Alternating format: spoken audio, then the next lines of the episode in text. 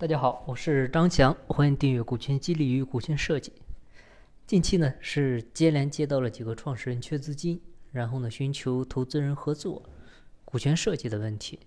嗯，这个呢就让我又想起了之前方案班的一个案例，于是呢，嗯，我们再次做一个复盘。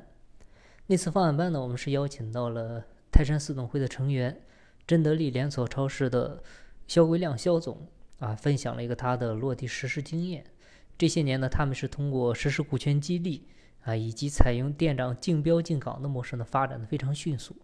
从前些年的二十家门店发展到五十家、七十家，再到现在的一百多家。区域扩张呢，也是从当地的呃四级县城啊逆袭到地级市、省城，甚至省外。企业规模呢是越来越大。照说呢，这种情况下，老板应该是越来越忙才对。但是肖总呢？确实越来越逍遥啊！基本上公司没他什么事儿，每天呢基本就是啊喝喝茶、看看书，然后呢出来各处学习。其实他分享呢，主要原因就是做好了战略执行，还有就是内部经营权的下放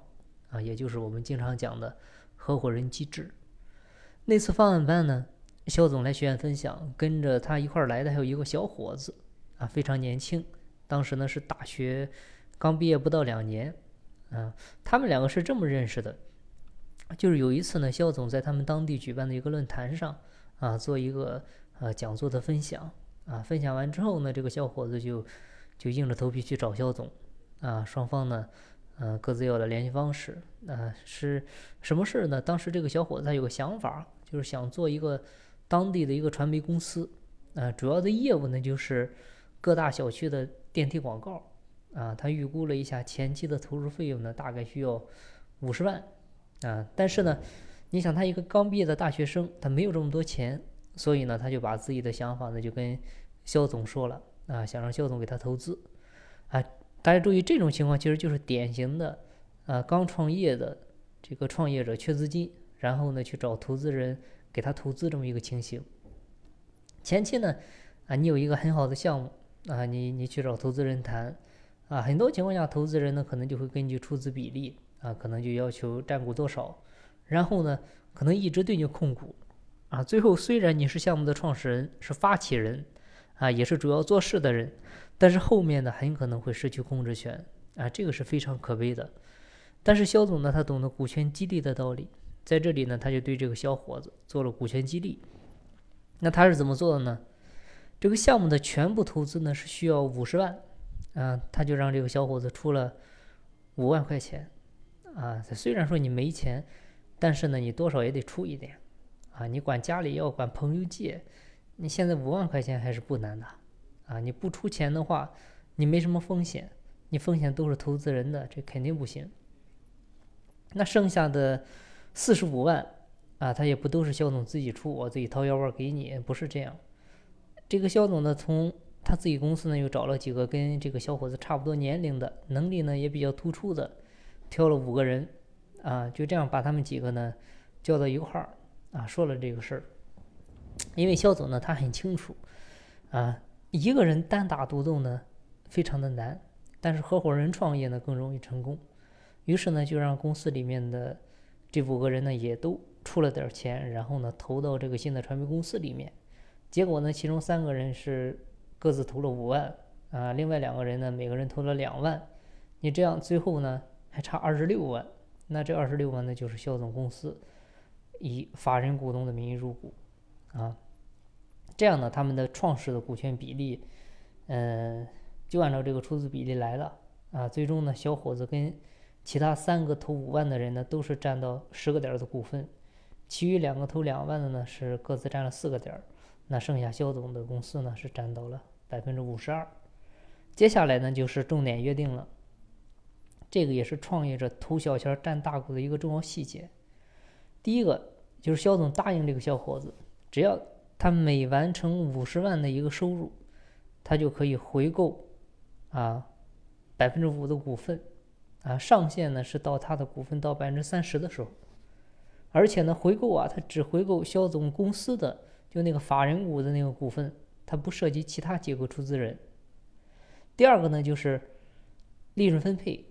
啊，就全年的利润的一半啊，都你这个小伙子的啊，剩余的一半呢，我们各个股东再按照股份比例来进行分红啊。也就是说，假如说公司利润做到一百万啊，五十万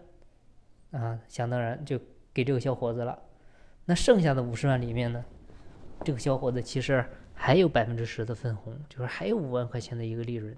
那加起来呢，他的分红有多少？有五十五万啊。当时这个小伙子分享的时候就说，肖总跟他提了这个方案，他当场毫不犹豫的就答应了，啊，现在呢他是没白没黑的干，啊，平时能休息的时候，啊，能睡觉的时候，他说就是最幸福的时候，啊，当年他们就把他们当地百分之八十的市场给拿下来了，还不到一年就实现了盈亏平衡。那讲到这里呢，可能有人会担心，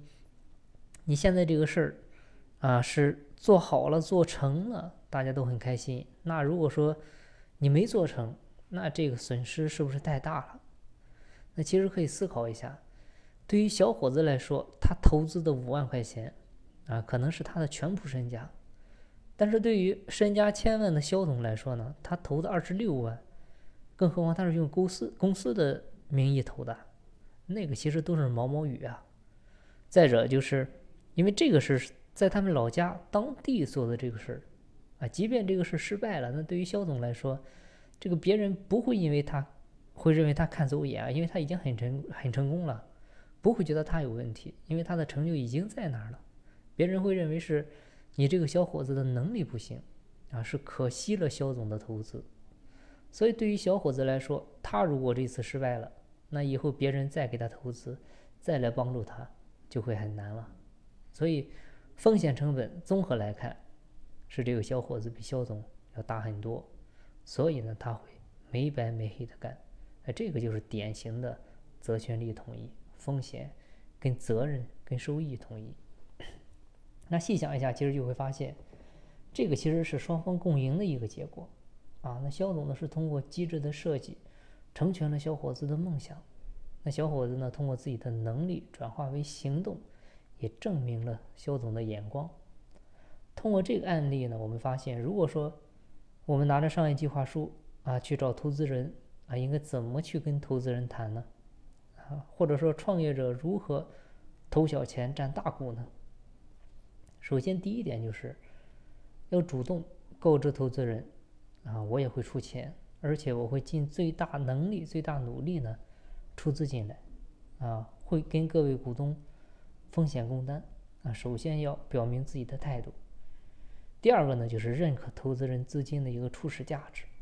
啊，可以让对方前期占大股，啊，甚至让对方拿大头的分红都可以，啊，没关系，啊，但是这个时候要注意，你利润的部分呢，需要预留够用于公司发展的一个基金，啊，剩余部分再分红。第三个呢，就是一定要设定目标，啊，就确定相关的一系列的股权回购条件，啊，像小伙子。跟肖总这里用的就是每业绩完成五十万就可以回购百分之五，啊，就类似这样的条件一定要提前定好。第四点呢很重要，就是找投资人了，就找一个聪明的投资人，有远见的投资人，啊，就是找肖总这样的投资人，啊，你不要找一些暴发户、土豪，啊，他们不重视规则，那种烂投资人呢，还不如不炒。好，那今天的分享呢就到这里，感谢您的收听。如果您计划定制股权落地方案，或者有相关方面的问题呢，欢迎加我微信，咱们再深入沟通。我的微信号是四零六八九三四六四。金不在西天，金在路上。我是张翔，下期再见，拜拜。